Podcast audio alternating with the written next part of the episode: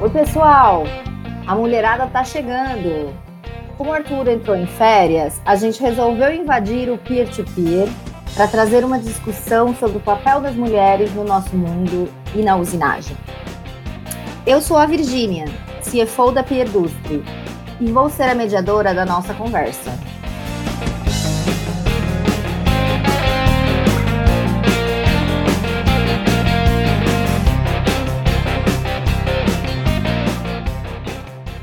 Estamos todas as mulheres da Peer Industry reunidas remotamente e vamos começar fazendo uma apresentação individual para vocês poderem conhecer a gente. Oi, pessoal, eu sou a Isabela e eu trabalho na área de compras. Oi, gente, eu sou a Mariana e eu trabalho na área comercial da Perdustre. Oi, gente, eu sou a Arielle e eu trabalho na engenharia da Per. Oi, pessoal, eu sou a Paula e trabalho na área de pré-vendas da Pier. Oi, gente, eu sou a Lívia e trabalho na área de pré-vendas também da Pier. Oi, gente, eu sou a Laura e eu trabalho na parte fiscal da Pier. É isso aí, pessoal. Só mulher empoderada nesse time. E para trazer mais informações para todo mundo, além das nossas percepções e nossas opiniões como mulheres, é, nós resolvemos fazer um trabalho de pesquisa e a, a gente avaliou vários assuntos. A gente entrou nas histórias das mulheres, como é que a gente conquistou coisas, é, entramos na questão da disparidade salarial, dupla jornada, maternidade, mulheres na engenharia, quais foram os impactos da pandemia sobre o trabalho das mulheres, sobre a vida das mulheres, quais são os preconceitos que a gente encontra no mercado de trabalho. E a gente encontrou muita informação, muita, muita, muita coisa. E aí a gente fez uma reunião para decidir sobre o que, que a gente ia falar. E a gente decidiu é, começar trazendo as informações que deixaram a gente mais indignada. Informações que a gente imaginava que a gente não ia encontrar. É, e quando a gente encontrou, deixou a gente muito chateada, muito brava e querendo gritar para todo mundo. É, então, nós vamos começar com esses assuntos para indignar um pouco vocês também. E a nossa nosso primeiro dado mais indignante vem da Mariana, que descobriu uma coisa absurda. É, gente, realmente foi é, um pouco assustador. Eu fui pesquisar o cronograma das conquistas das mulheres, né? E eu vi que até 2001 era considerado um crime a mulher não virgem, né? A gente sabe que antigamente, lá na época dos reis e rainhas, há muitos anos atrás, é, a mulher que não fosse virgem mais, ela era é, expulsa da família, né? Enfim, ela não poderia se casar, nenhum homem ia querer ela, e etc. E aí eu nunca imaginei que isso poderia ser algo ainda em 2001, né? Assim, se um homem, quando casasse com uma mulher e tivesse uma relação com ela depois do casamento e visse que ela não era mais virgem ou algo do tipo, ele poderia denunciá-la e ela poderia ser presa, porque era considerado um crime. E aí, em 2002, é, foi onde teve essa conquista aí de tirar é, é, que mulher não virgem é, não, não, era um crime, né? Isso aí, a partir de 2002, isso não existe, não existe mais, e aí o homem não teria mais o direito de denunciar uma mulher por ter casado com ela e ela não ser virgem mais. Eu achei bem chocante, assim, eu fiquei um pouco. Porque é, é assim, se for para a gente debater aqui rapidamente, é um longe muito perto, né? 2001, na verdade, tem 20 anos, né? Então, assim, é, é muito pouco tempo se a gente parar para pensar, né? É absurdo. Absurdo. Às vezes eu pensei, às vezes a gente acha que a gente está tipo, muito à frente, que a gente está conquistando muitas coisas, e na verdade a gente ainda não está. Na verdade, a gente está muito longe ainda, né? E tem uma das pesquisas que mostra isso também, né? Eu acho engraçado como a gente, como às vezes a, a lei demora para seguir uma coisa que já não se usa mais na prática, né? Porque, assim, muito pouco se falava desde quando eu nasci, em 85, sobre desfazer um casamento porque a mulher não é virgem. Imagina que isso só saiu da lei, da lei em 2001, né? É muito, é muito recente. Sim, mas sempre tinha aquela coisa, né, de na educação da criança, sempre falar, não, mas você tem que ser virgem, você só pode fazer essas coisas depois do casamento. Isso eu escutei, nossa senhora, quase que. Acho que até hoje minha mãe fala isso, que a gente deveria ter esperado que ela fez assim, né? Mas ainda tinha essa criação ainda, né? De que a mulher tinha que ser virgem para casar, querendo ou não. Por mais que não era uma denúncia, uma separação, né? Estava um pouco mais bem visto, mas ainda estava na lei, né? E tem essa de criação. Exato. E aí isso me faz também refletir um outro ponto que é e se a, a política fosse regida mais por mulheres do que por homens? Será que até 2021 isso não teria mudado? É, me parece um pouco nesse sentido também, né? Tipo, que se a gente tivesse mais mulheres na política, isso já teria mudado há algum tempo, e não só em 2021. Acho que faz bastante sentido, Isa. Porque a, a lei que estava lá, ela não estava atrapalhando ninguém que estava no poder, no caso, né? Só tinha homens. Então, para eles não fazia muita diferença essa lei, né? Aí, com mais mulheres, teve uma, uma visualização de se, ah, beleza, vamos retirar essa lei então. É, possivelmente foi alguma coisa nesse sentido. Eu acho que é uma coisa assim que a gente vê, talvez, muito como é, pessoas que ficam militando é, e a gente não quer se comparar com essas pessoas, ou a gente quer se comparar com essas pessoas, mas é por causa dessas pessoas que essas leis saem do, saem do papel, né? Tipo, é por causa de, desse tipo de pessoas que estão vendo que existem coisas realmente ainda que impedem a sociedade de seguir numa, num caminho mais igualitário, vamos dizer, é, para tentar fazer essas mudanças, né? Porque a gente pode até conversar e discutir, debater, mas no dia a dia a gente se sente um pouco impotente, né? Exato, e é até interessante, Isa, você ter falado de ter mais mulheres na política, que nessa pesquisa que eu peguei, relacionada ao Brasil, tá, gente? Em 2010, tá? 2010, tem 11 anos só, é eleita a primeira mulher presidente do Brasil. Até então não existia nenhuma mulher presidente no Brasil. Só em 2010. E, inclusive, foi a única até então.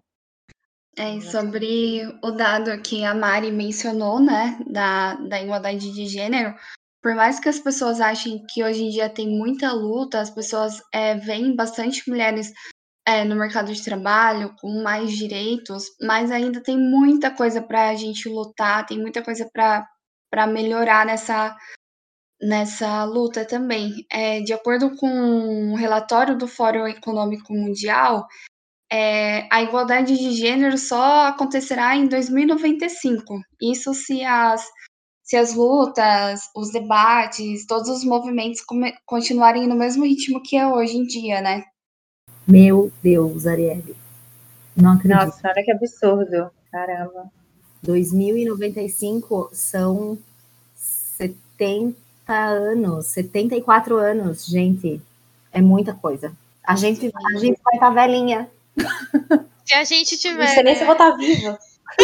É isso que eu ia falar. Não sei se eu vou estar viva para ver isso, mas. Não sei nem se eu vou estar aqui para ver. Então, é por isso que é muito importante é, isso estar tá cada vez mais em debate, ter mais visibilidade, mais pessoas envolvidas, para que a gente consiga conquistar isso, né? O quanto antes, né? Acabar com um pouco dessa diferença aí. É, gente, segundo o Fórum Econômico Mundial de 2014, o Brasil está entre os países mais desiguais, com maior desigualdade de gênero no mundo. Ele acompanha o Japão e os Emirados Árabes, então isso é muito grave, né? Gente, que doido. Eu achei, e eu achei tão contraditório Japão e Emirados Árabes, né? Duas sociedades tão diferentes. Os Emirados Árabes dá até para a gente entender. Agora, o Japão, eu não, nunca imaginei. Nem eu, viu? É, é isso que eu achei assim chocante, né? A gente tem uma visão de que o Japão é um é um país assim moderno, né? Mas nessa parte de casamento eles são bem fechados ainda, até onde eu sei também, claro, né? Essa, essa informação de que a desigualdade de gênero lá é grande me deixou um pouco chocada, mas eu entendi por causa disso, assim, porque eu sei que lá tem uma é, tem uma coisa dos papéis tradicionais bem fortes, assim, né? A mulher não, não é para trabalhar, a mulher é para casar, enfim, esses preconceitos, né? É, e, e muitas dessas coisas às vezes passam despercebidas, né, pelas pessoas. As pessoas acham que, que, que é normal, né? As pessoas têm como normalidade, e no fundo é tudo preconceito enraizado, né? Que já está na, na cultura da maioria do, das pessoas, dos lugares, dos países. Então, muitas vezes, até comentários que são extremamente é, ofensivos, que colocam a, a capacidade da mulher em prova, que reforça esse estereótipo de que ela não é capaz de fazer alguma coisa, é geralmente tomado como, como brincadeira. As pessoas acham que não tem nada demais. E isso acaba reforçando também, né, esse estereótipo negativo e essa, essa, essa desigualdade que existe, né, entre os dois gêneros. Então, muitas coisas, é, muitos comentários, por exemplo, se uma mulher conquista uma posição alta dentro de uma empresa, as pessoas desconfiam da, da capacidade dela, não atribuem essa conquista a ela, sempre ficam é, duvidando. É, às vezes usam frases como, por exemplo, ah, ela foi muito macho para conseguir trabalhar ali, é, para trabalhar principalmente nesse nosso universo, né, de usinagem, mecânica, engenharia. Ah, ela é muito macho, só que a capacidade da mulher não tem que estar tá atrelada assim a uma, um, um estereótipo masculino, né? Ela pode ser mulher e ela por isso ela, ela não deixa de ter capacidade para ocupar aquela posição, para atuar naquela área, né? E como, como muitos outros também que acontecem às vezes no, no universo é, profissional, né? Tipo, ah, seu marido não liga de você trabalhar fora, como se ela fosse propriedade de alguém, ela tivesse que ter é, essa permissão para poder trabalhar. É, muitos comentários vezes, sobre, sobre gravidez, ou então as pessoas resumem todas as emoções da, da, da mulher com uma frase: ah, deve estar de TPM. Então, isso é, são muitos comentários que as pessoas às vezes têm como normal no dia a dia, mas que reforçam esse, esse machismo, né, estruturado. Com certeza, sem contar quando o homem fala que mulher engravida quando ela quer, né? Tem essa também. Que a mulher só engravida quando ela quer, senão ela também não engravida, não. Mas é só mulher também, tá, gente? O homem não faz nada, não. Só mulher. E também relacionado a isso, né, até mesmo é, a maneira como as pessoas se dirigem às mulheres, né? É, muitas é, tem uma pesquisa aqui que foi publicada no G1, é, onde foi entrevistada 1.500 profissionais, é, mulher, homens e mulheres, e 36% das mulheres responderam que elas já foram elogiadas por pessoas do sexo oposto de forma constrangedoras é sobre os seus atributos físicos. Então, é muito raro e só 8% dos homens responderam que já passaram pela mesma situação. Então, é muito, muito raro um homem se sentir constrangido ou ser colocado numa situação dessa num ambiente profissional. E, e é um ambiente profissional onde não deveria acontecer esse tipo de coisa, né? Sem contar também os apelidos, os, os jeitos de chamar as pessoas de uma forma extremamente carinhosa, totalmente fora do contexto. Essa questão de ser macho, Arielle, eu me identifico tanto, tu não tem noção. Porque é, eu estudei engenharia, né? E, bom, enfim, para me enquadrar, eu ia muito com os meninos, eu era muito da turma do, do rolê, enfim, tava sempre com os meninos. O pessoal, inclusive, me chamava de Mano Vica, porque eu ficava me fazendo de, de, de, de boy o tempo inteiro. É, e eu acho, eu sinto que é uma coisa que que acontece de verdade. A gente fica tentando, né, como mulheres, a gente para se inserir é, no que a gente quer, tipo um cargo de respeito ou superior, de mais superioridade, enfim, a gente acaba assumindo comportamentos masculinos, inclusive mudança de voz.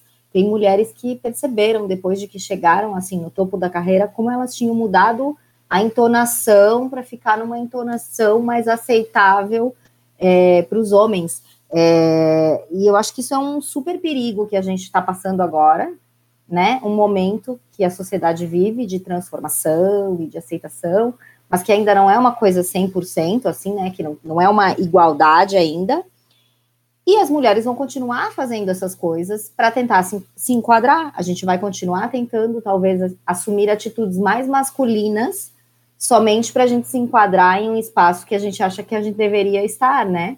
É, o, o, quanto a gente quer continuar com esse tipo de comportamento, o que que isso ajuda a sociedade, né, em geral, tipo, por que que a gente não é, enxerga o problema e tenta corrigir? Beleza, então não vamos mais fazer isso, né? É uma coisa que é difícil até para mim, porque eu sempre, sempre exerci o contrário, eu sempre exerci parecer mais macho, sem, sem sentimentos, não chorar, essas coisas, sabe? É, eu acho, acho bem, bem legal essa. Assim, legal, enfim. Acho que é uma coisa para a gente pensar, né? Porque é, eu não quero ser um homem, eu quero ser uma mulher, mas eu quero exercer um cargo de liderança, eu quero estar tá trabalhando na indústria mecânica. Como é que a gente faz isso sem perder a feminilidade, né? É, no caso, é, o respeito deveria vir, né, das outras pessoas, independente da gente se portar dessa forma ou não, mas acaba que tem tanto obstáculo, tanto, tantos desafios que a gente acaba mudando para tentar encaixar ali para ter aquela oportunidade. E sendo que a, que a oportunidade de, de ser engenheiro, de trabalhar na área de mecânica, ou de qualquer outra área, é um direito nosso, né? Então, é, deveria ser tratado assim como um direito e a gente não deveria ter que mudar, assim, por dessa forma para poder é, conquistar esse espaço, né? Deveria ter um, um, respeito das outras pessoas também. Sim, eu me identifiquei muito com o que a Vika falou, porque eu não sou muito de mudar o meu jeito, mas eu mudo muito a minha aparência. Então, é, no ambiente de trabalho, assim, quando tem alguma reunião, mas é presencial, né? Na época que era presencial, tinha que fazer alguma reunião com algum cliente ou com alguém, sempre visto essa capa do como que eu posso me mostrar aparentemente na minha aparência é, como eu posso impor respeito das outras pessoas. Então, é vestindo um salto alto, é arrumando o cabelo, colocando maquiagem, tudo isso para as outras pessoas não entenderem que eu sou uma menina boba. Porque eu já tenho cara de mais nova, é, naturalmente. E aí, se eu não me porto dessa forma, se eu não coloco um salto alto, uma roupa mais arrumada, é, e aí também, óbvio, tem o jeito, né? Os trejeitos, a forma de falar, eu passo como, tipo, as pessoas, principalmente os homens, não, não me respeitam ali naquele momento. Então, é muito louco a gente ter que vestir uma fantasia no ambiente de trabalho para que as pessoas possam nos respeitar e levar em consideração o que a gente está falando, a nossa opinião.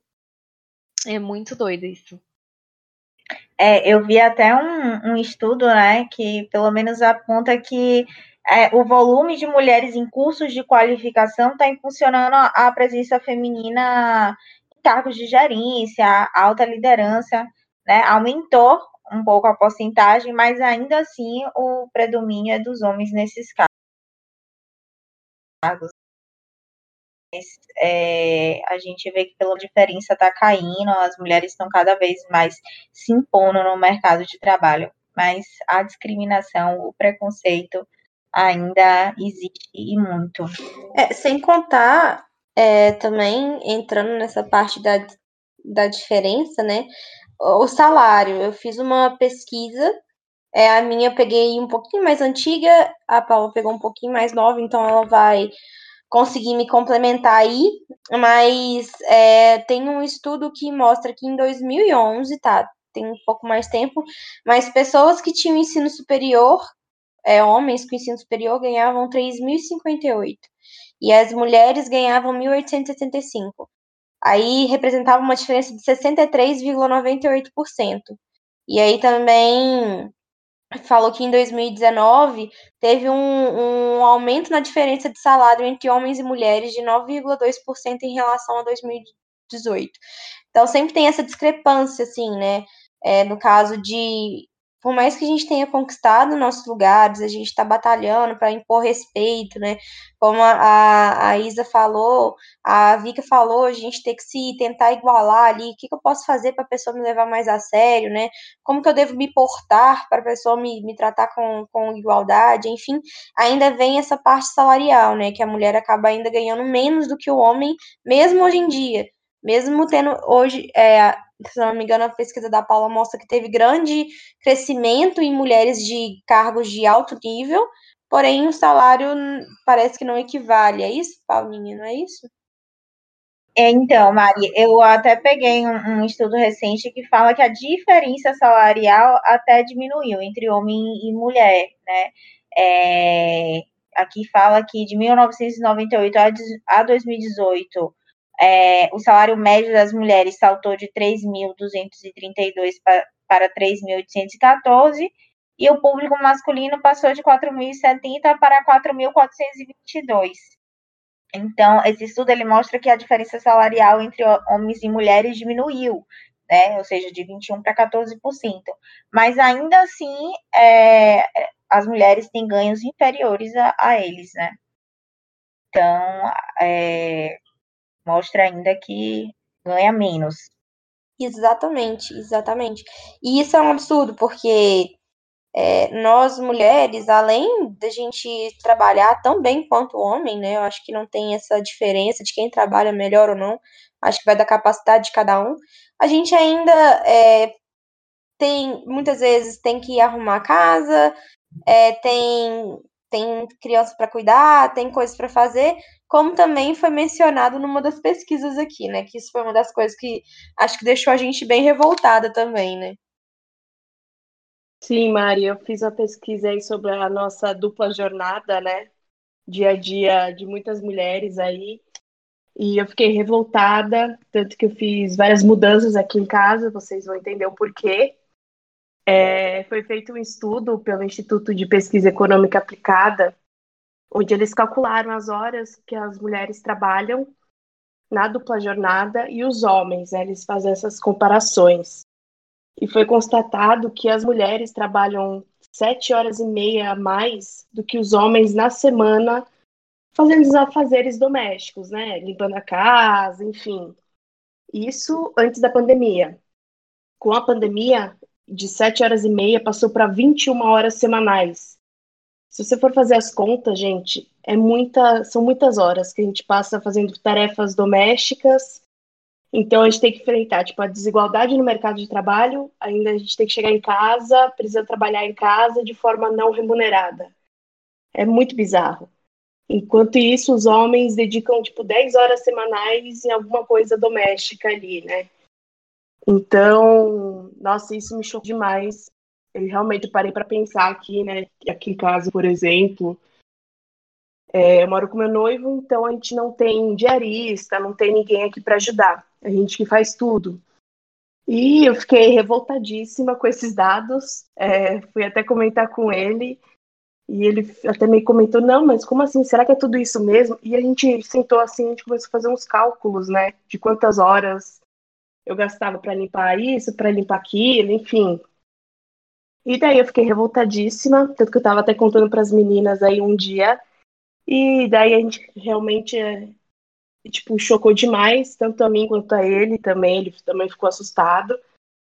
E daí eu falei, quer saber? Geralmente a gente faz faxina aqui em casa de sábado, assim no final de semana, ou sábado, é, ou domingo, enfim. E daí eu me revoltei, falei que eu não ia fazer faxina, fiquei sentada no sofá enquanto ele limpou a casa inteira e foi isso. Porque realmente tipo, foi um negócio que eu fiquei muito chocada. Eu falei, gente, é muito tempo que a gente perde em uma semana, em um dia. E, tipo, quando a gente podia estar sentada, vendo filme, sei lá, lendo um livro, fazendo algo que a gente realmente queria fazer, queria estar fazendo. É muito assustador pensar isso. Sim, e ainda tem aquele ponto também, né, Li? Que assim, além do trabalho remunerado, trabalho não remunerado em casa, e ainda, muitas vezes, é, em algum, algumas empresas, você ainda escutar abusos, né? De, nossa, como que você tá linda hoje? É, nossa, será que você acordou gripada? É, esse termo, para quem não conhece, homem fala, ah, você tá gripada? É, Normalmente esse termo ele fala quando seu peito está muito volumoso. E aí ele usa esse termo para falar se você está gripada, né? Ele está se referindo ao peito. Não sei se vocês todas sabem disso, se não, fiquem a dica aí para determinadas situações. se você não tiver gripado, não tiver espirrando nem tossindo, é por causa disso. Então, além disso, às vezes a gente chega cansada por um, é, às vezes, né, um maltrato, alguma coisa assim, e ainda tem esses outros afazeres. É muito complicado, é revoltante. Sim, esse mesmo estudo, só para trazer mais uma curiosidade, que é algo que eu não tinha pensado, mas depois que eu li fez total sentido. Eles chegaram à conclusão que, lógico, grande parte desses afazeres domésticos, enfim, a gente sabe que, lógico, vai dando estresse, né, sintomas de estresse, transtornos psicológicos, mas gera muitas outras coisas além disso. Eles relataram das pesquisas que foram feitas com as mulheres, né? Além dos sintomas de estresse e dos transtornos psicológicos. É, então, esse mesmo Instituto de Pesquisa Econômica Aplicada, ele fez um levantamento com todas as mulheres que eles entrevistaram e foi bem chocante, assim, ver os resultados. Agora eu não tenho aqui os números, eu só trouxe as consequências da dupla jornada, né? Fora esses comentários, enfim, o que muitas mulheres passam e abusos também, né? Que muitas mulheres passam no trabalho, enfim. É, grande parte dessas mulheres que foram entrevistadas apresentam sintomas de estresse, é, transtorno psicológico, esgotamento físico, depressão e baixa autoestima. Então, tipo, além de você enfrentar desigualdade no mercado de trabalho, é, passar por abusos, ouvir comentários bizarros, ainda tem tudo isso que tá ligado, enfim, não só a dupla jornada, né? Mas acho que tudo vai se somando aí e tem hora que realmente gera todos esses problemas aí pra gente. Exatamente. No final das contas, além de trabalhar, ter essa dupla jornada, a sociedade ainda impõe que a gente tem que ser totalmente femininos, né? A gente tem que cuidar de nós. Aí eu queria saber que horas que isso acontece, né? Porque não tem tempo mais para nada e ainda tem que estar com o cabelo bonito, unha bonita, tem que malhar, cuidar de filho, cuidar da casa, não tem como isso. Realmente não sobra tempo, gente. Exatamente. E quando a questão é maternidade e trabalho, né? É, eu vi recentemente até também é, uma pesquisa, maternidade e mercado de trabalho, né, realizado pelo vagas.com, que apontou que 50%, mais de 50% das mães que ficaram grávidas ou saíram em licença maternidade no último emprego passaram por alguma situação ruim na organização, né, na, na empresa em que trabalhavam. Ou seja, o, o, preconceito ainda existe também né, em muitas empresas, quando na entrevista de trabalho é, as empresas perguntam: ah, vocês têm filho? Você tem filho, né? Ou pretende, pretende ter filhos? Quando estão realizando uma entrevista de emprego, né? É, eu acho que isso acontece porque muitas pessoas ainda cultivam a ideia de que mulheres, mães, não tem tanto tempo, né, para se dedicar ao trabalho quanto aquelas que não lidam com esse esse tipo de preocupação com filhos, no caso. Isso, Exatamente. Eu, eu, vi um estudo aqui da FGV que fala que 50, gente, o número é assustador, pelo menos para mim, 50% das mulheres são demitidas após dois anos da licença maternidade.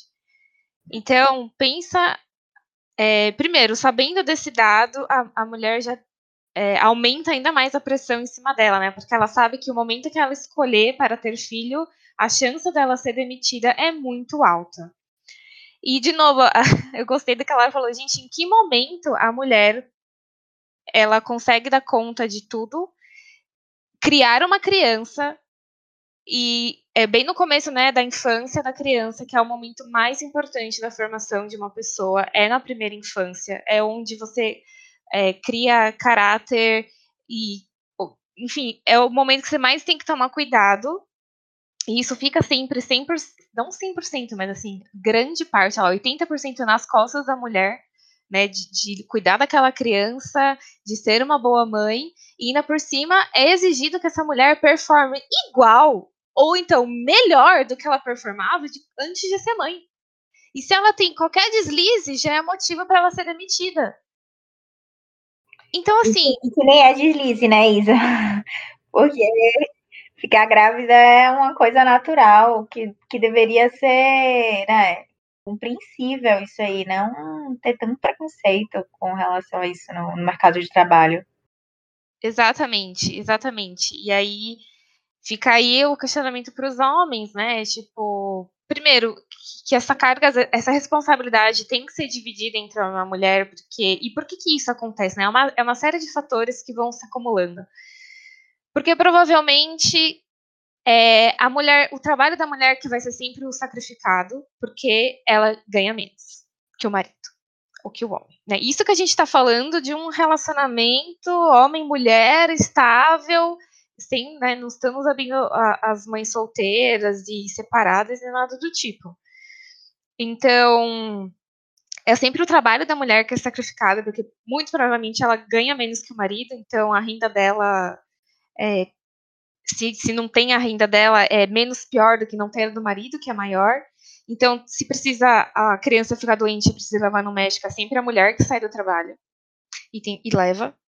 É, se precisa acontecer alguma coisa na escola, precisa ir na escola, é sempre a mulher que sai do trabalho para né, ficar à disposição do filho. Então, primeiro, isso precisa ser dividido, né? Se, se isso se fosse dividido entre homem e mulher, essa responsabilidade com os filhos, a gente não teria esse dado de 50% das mulheres serem demitidas. Porque seria, né, uma igualdade, porque a mulher sai do trabalho para socorrer o filho quando for preciso, assim como o homem. Então, isso é muito doido, assim, eu fico chocada com, com esse tipo de dado, com esse tipo de comportamento, e é como uma coisa leva a outra, né? Vai virando uma bola de neve, a desigualdade de salário, a educação dentro de casa, que é tipo o homem é, ajudar, né, entre aspas, que não é ajudar, é simplesmente pegar para ele, que é a responsabilidade dele, porque ele também mora na casa, ele também é uma, uma parte daquele ambiente, então ele também tem que limpar e, organizar igual qualquer outra pessoa que mora dentro da casa. Então, é uma coisa vai puxando a outra, é, é muito louco. É, e em alguns casos, até é, se não for demitida, né, a mulher grávida, ou quando volta da licença maternidade, ela pode ter a carga horária reduzida, responsabilidades também, né? Só para diminuir aí a questão do salário. É muito... Sim, Paulinha, sobre essa questão que você trouxe, é, sobre a maternidade aí, eu trabalhei em um escritório de advocacia que uma das advogadas ficou grávida, teve neném, e depois ela retomou para o trabalho, né? Daí eles começaram a reduzir os trabalhos que ela tinha lá, os afazeres mesmo, né, para ela, passavam bem menos coisa do que antes, é, então ela ficava muito muito vaga, tipo, ela não tinha o, o que trabalhar, enfim, chegou um momento que ela não tinha mais o que fazer na empresa, e é porque eles estavam tudo repassando para outros advogados, para os advogados homens ali da empresa, enfim. E no final eles acabaram demitindo ela porque ela não estava dando conta do trabalho dela. Sendo que eles diminuíram, tipo, tudo, não deram mais nada para ela fazer, seguindo, enfim, passando tudo para os homens. E, e demitiram ela, como se fosse nada, né? É, isso, isso é um absurdo, né? E acontece muito ali. Acontece.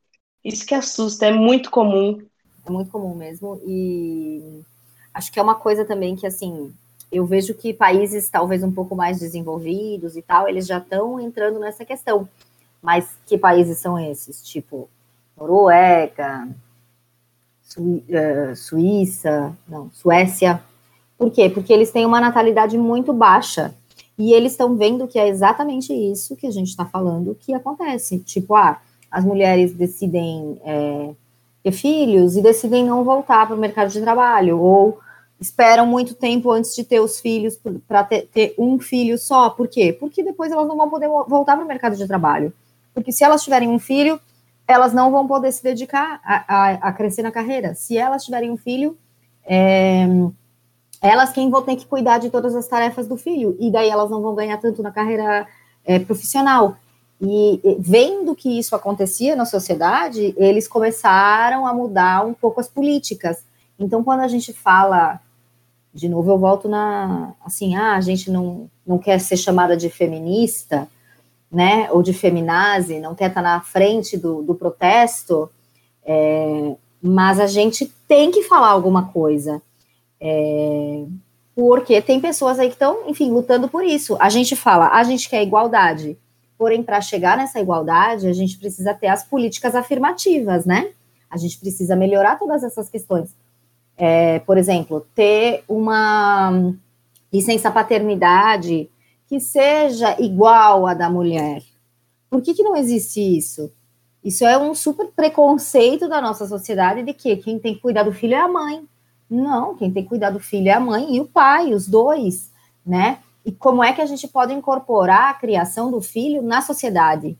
Porque as, as, os países que estão vendo isso são países onde a natalidade começou a cair e eles precisam de gente. Por isso que eles estão mudando as políticas para melhorar essa situação, para ver se as famílias que moram lá, se as pessoas que moram lá pensam assim: ah, não, agora eu vou ter filhos, porque existem aqui políticas que me suportam. Eu vou ter educação para o meu filho, eu vou poder voltar a trabalhar.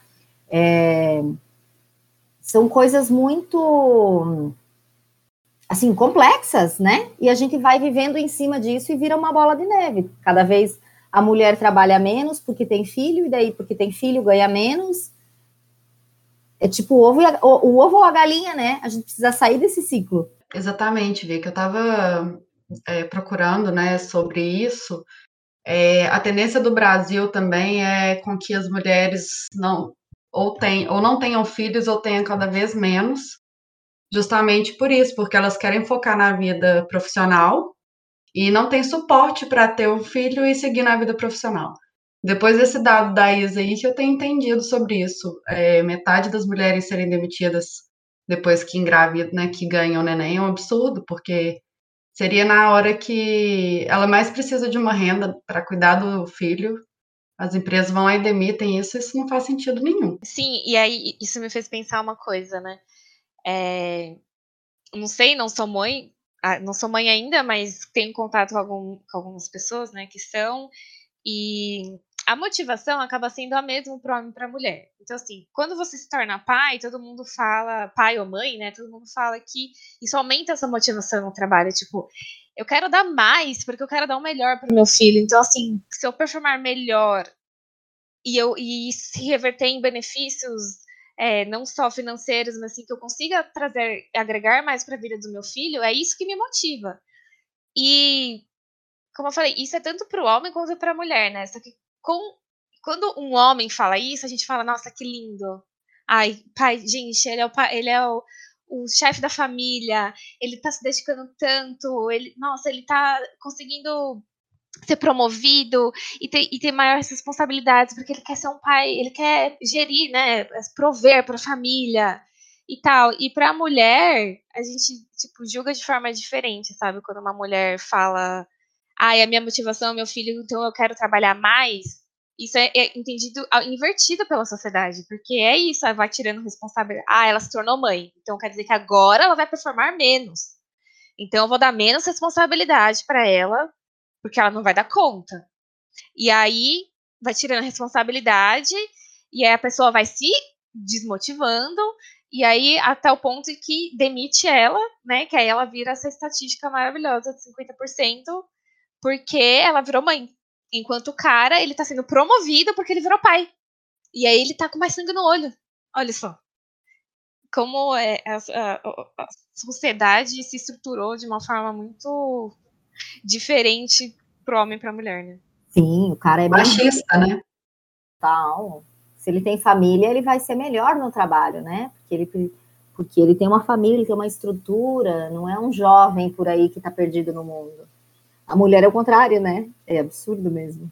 E aí, o, isso faz com que, de acordo com a pesquisa aqui que eu achei, e isso é uma, da, uma, uma discussão que eu vejo bastante na internet, assim, né, que me chama atenção, que é mães empreendedoras. Então, por causa disso, 68% das empreendedoras do Brasil começam a empreender depois de ter filho. porque elas perdem oportunidades no mundo corporativo, em indústrias e empresas, só que elas querem também. É, o lado profissional é muito importante, né, para todo mundo e para as mulheres também. Então, não é porque você virou mãe que você tem que abrir mão do seu lado profissional. E aí, uma forma, um caminho dessas mulheres se encontrarem novamente é abrindo negócios. E isso acontece muito depois de se tornarem mães. E aí você consegue juntar, né, o melhor dos dois mundos, que é caminhar no seu, na sua vida profissional, né, não, não parar com isso, e ao mesmo tempo ter seu, você gerir o seu próprio negócio. A gente sabe, a gente está numa startup, é bem sacrificante, mas você tem algum, alguns privilégios em termos de flexibilidade, de conseguir conciliar a sua vida profissional e a sua vida pessoal de forma mais fácil. Olha que legal. É, eu também quero só apontar uma, uma questão interessante aqui, é que com essa realidade, né, que a gente está falando aqui da, das mães no mercado de trabalho, que surgiram algumas iniciativas que visam auxiliar até o retorno dessas mães também ao mercado de trabalho. Tem uma plataforma que se chama Contrate uma Mãe. E aí eles tentam unir as empresas e as candidatas mulheres mães também. Bem, bem bacana né? surgir essas iniciativas.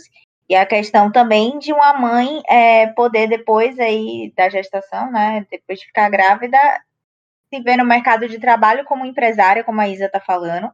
Muito legal isso também. Acabam até talvez é, realizando certos sonhos, né, de empreender mais. Acho que é muito natural da mulher, né, gente? A mulher tá acostumada a criar os seus caminhos, porque, como vocês já falaram muito bem aí, não é como se todo, toda a sociedade estivesse conspirando a nosso favor, né? Então, a gente procura uma nova solução, né? Acho muito legal que tenha tanta mulher que consiga realmente é, ter seus filhos e se estruturar e, e, e ter seu negócio enquanto é mãe, né? Isso é muito legal.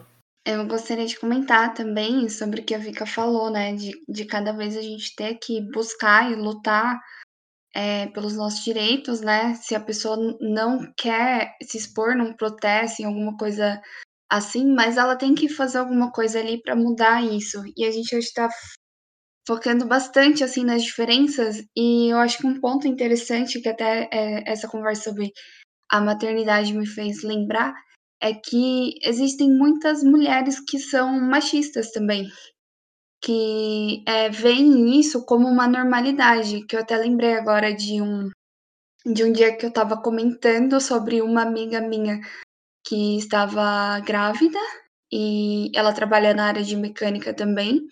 E eu estava comentando com uma outra amiga nossa em comum é, sobre ela. E, e aí a reação dessa, dessa outra amiga em comum foi falar exatamente assim, nossa, ela tá ferrada, porque é, se ela. É, provavelmente ela vai ser demitida do, do trabalho por, por ser mecânica, por ser, por ser um pouco mais pesado, e depois para ela conseguir entrar em outro lugar, nossa, tendo um filho, nossa, ela tá, fer, ela tá ferrada, eu não acredito que ela vai ser mãe tão jovem, que não sei o quê que isso vai atrapalhar a carreira dela. Então, e, e, esse comentário foi feito de uma forma muito natural, assim, por, por uma outra mulher. E isso me deixou muito chocada, sabe? É, porque é por isso que existem esses movimentos, existem as pessoas, né, né é, muita luta política e também pelos nossos direitos.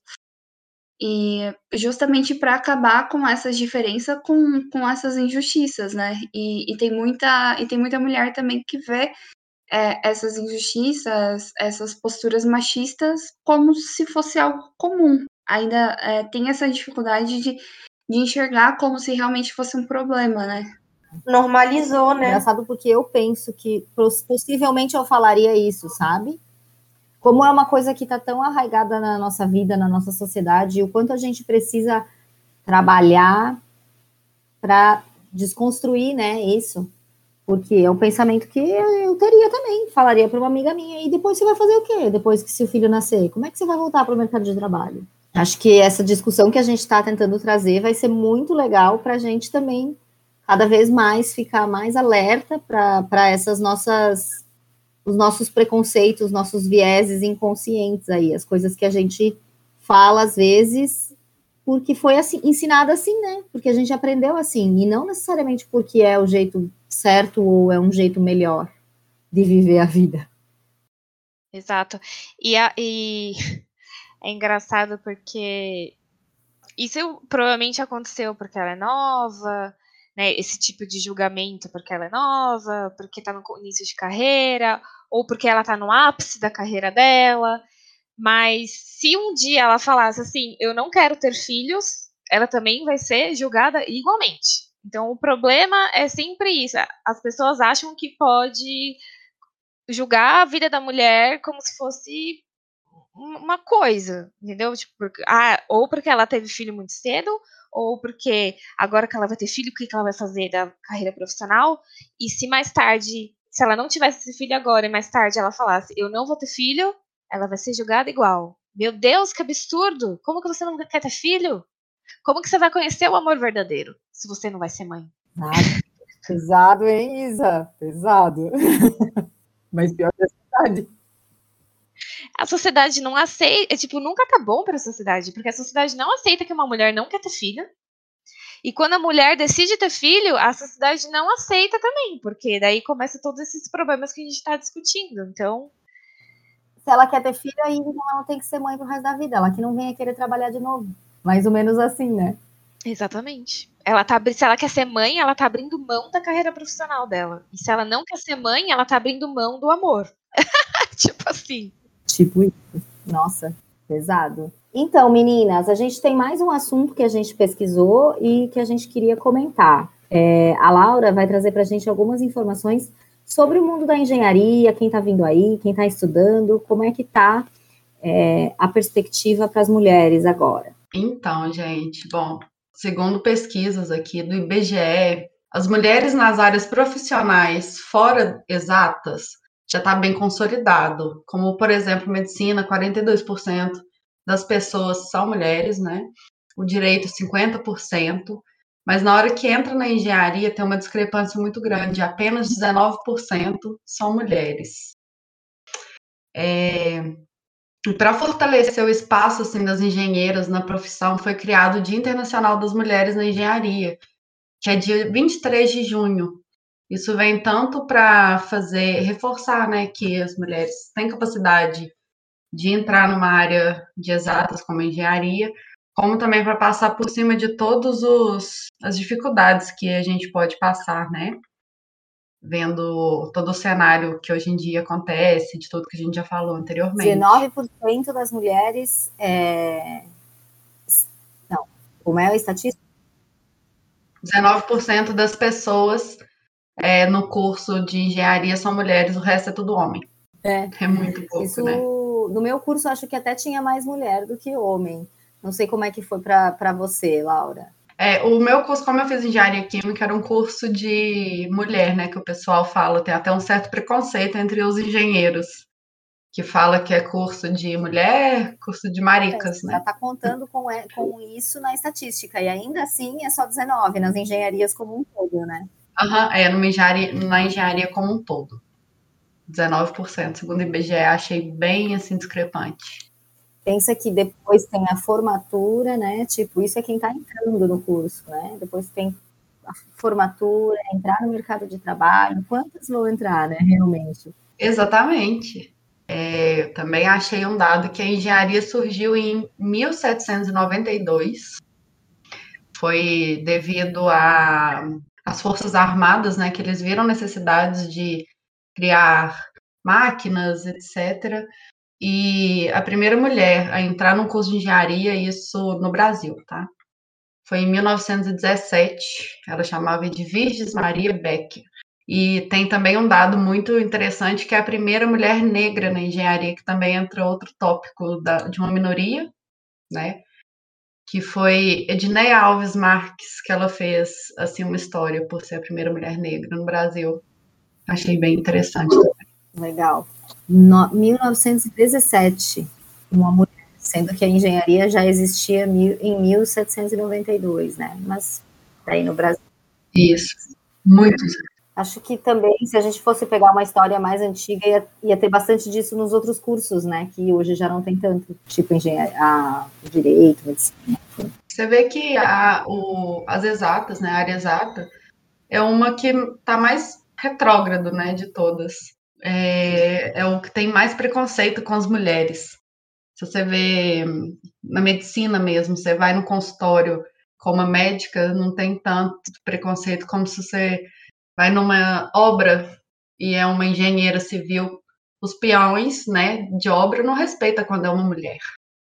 Que é assim o, o exemplo mais palpável, né, que a gente consegue ver hoje em dia. É, meu pai, ele é engenheiro civil. Aí um, eu tava conversando com ele na época, ele falou que na sala dele praticamente só tinha homem e tinha uma mulher na sala dele. Aí eu, ai, pai, que legal. Ele, ah, mas ela era considerada homem, porque igualzinho macho andava igual macho, era grosseiro igual macho. Eu falei, ah, tá. Entendi. Então, assim, ainda se. Normalmente, se tem mulher, dependendo da turma, ela é macho, né? Considerada macho.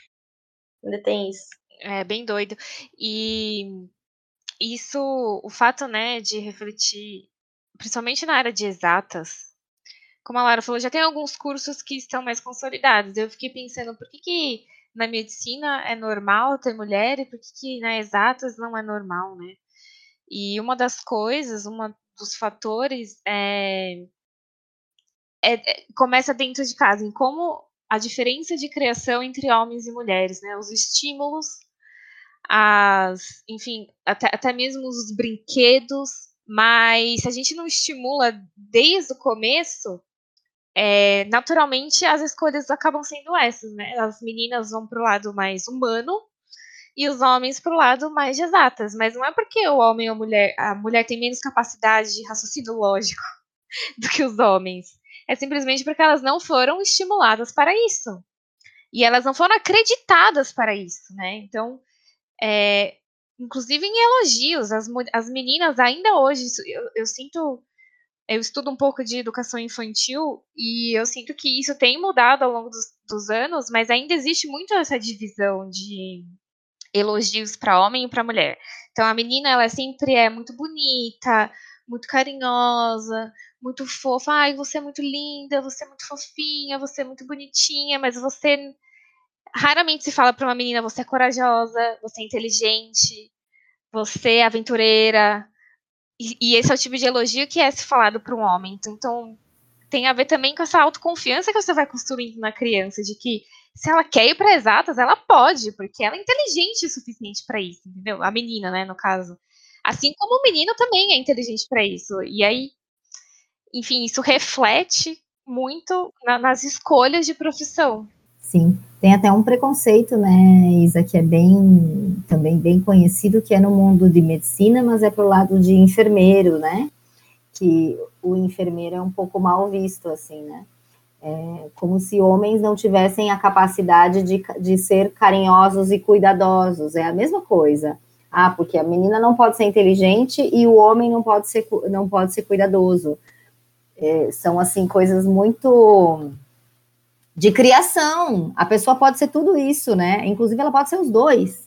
É, por que, que a gente ainda insiste que, em, em, criar rótulos e definir as pessoas e a nossa sociedade em termos tão restritivos, né? Sim, isso vai limitando né, as possibilidades para aquela pessoa. É o que você falou dos dois lados, né? Para homem também. É, profissões que não são consideradas masculinas. Tipo, isso não existe assim quando existe profissões que não são consideradas femininas. Mas, a, não sei, de, não, não pesquisei dados, mas eu sinto que isso tem mudado ao longo do tempo, né? Mas, mas ainda é, e, e é, é, o que eu queria frisar é essa importância, né? Sim. De começar dentro de casa. Isso tem que mudar desde que a criança nasce, sabe assim? É, porque quando ela nasce, não é porque a menina que ela tem que vestir rosa. Ela pode vestir azul, ela pode vestir, não é porque é menino que não pode vestir vermelho. Então, é, é, literalmente desde que quando a, a criança nasce, que isso tem que começar a ser trabalhado dentro de casa. Sem dúvida, para a gente ter alguma mudança, né? Eu acho que então, hoje a gente está falando isso, Mas essa geração, né, Isa, que agora está passando por essa nova educação, onde existe esse pensamento de que vou criar o meu filho, minha filha, para uma sociedade mais igualitária, vou deixar o meu menino ser cuidadoso, vou deixar a minha menina ser é, corajosa. Essa geração já vai trazendo isso para o mercado de trabalho, para a vida, para o dia a dia, já vai poder tomar essas melhores decisões que hoje a gente se debate toda vez que a gente encontra alguma informação que, que mostra o quão desigual a nossa sociedade ainda é, né? É, bom, então tá, né? Acho que fechou. Os assuntos. Ai, que difícil, gente, ficar botando ponto de final na, na no assunto. Eu queria ficar falando. É uma discussão bem longa. Né? A gente, não, a gente não entrou em vários pontos. Várias coisas, várias coisas. Só o básico. Nossa, a, assédio sexual, bullying, é, é muita coisa mesmo. Eu gostei, gostei disso. Então. Fica aí de sugestão para os próximos.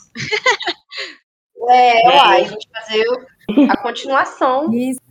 Exatamente, porque tópicos é o que não vai faltar. Nunca vai faltar. Não vai, não. Eita, assunto polêmico. Boa. Como a Ari disse, até daqui 79 anos. É, 2095, galera.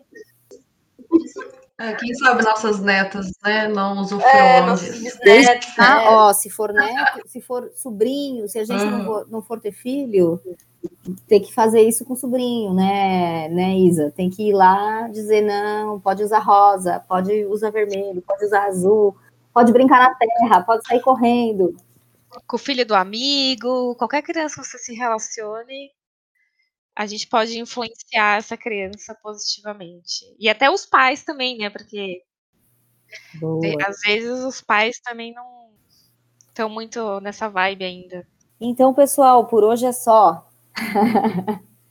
É, a gente queria deixar vocês um pouquinho intrigados e revoltados, assim como a gente também ficou, com todos esses assuntos que a gente trouxe. E a nossa ideia aqui para os próximos capítulos, para os próximos episódios de invasões ao peer-to-peer, é, a nossa ideia é trazer outros assuntos e começar a mergulhar um pouquinho mais também em outras questões não só as questões femininas, mas as questões das diversidades, de raça, de orientação sexual. É, a gente quer trazer esses assuntos à tona. É, e se vocês quiserem compartilhar alguma experiência com a gente, também fiquem super à vontade para e se sintam bem-vindos é, para conversar sobre, sobre essas posições que as mulheres assumem, que os homens assumem na nossa sociedade e como é que a gente pode melhorar é, esse mundo que a gente vive. Beijinhos femininos pra vocês. Ai, adorei.